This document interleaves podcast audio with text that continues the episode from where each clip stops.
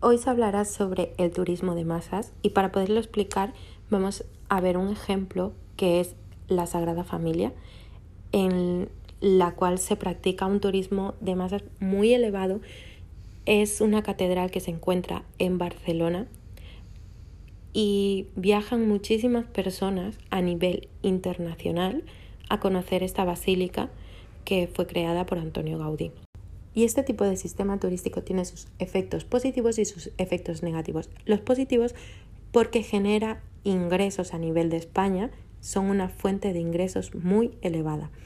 Pero tiene sus efectos negativos pues porque las personas que viven a su alrededor ya no están muy contentas con tanto alboroto, por así decirlo.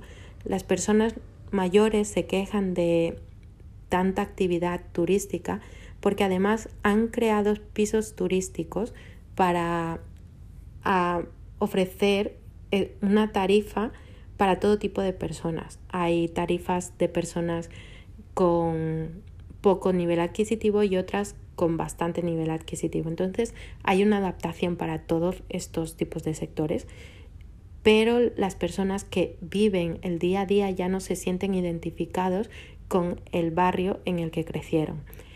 Eso por un lado las personas mayores, pero las personas jóvenes lo ven como una fuente de ingresos en las que ellos pueden emprender. Las personas jóvenes intentan aprovechar este turismo de masas para poder hacer un poco más de vida social y conocer un poco las culturas, diferentes pensamientos y más en ese entorno en el que se ven culturas de diferentes países, diferentes tipos de personas, entonces ellos intentan sacar el lado positivo a todo esto.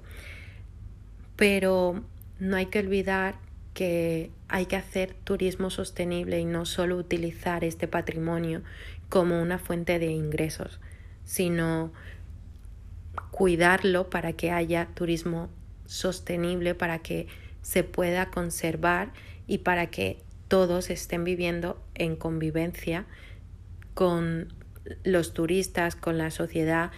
Entonces habría que buscar un equilibrio para que las personas mayores no se sintieran ajenas en el barrio en el que crecieron, que es lo que hoy en día se ven como aislados y cada día mmm, los turistas se vuelven más irrespetuosos, por así decirlo, aparte de que hay muchos servicios que no son legalizados y están trabajando en eso por lo que respecta al turismo. Así que hay que ver el lado bueno y el lado negativo del turismo de masas. Y bueno, y eso es todo.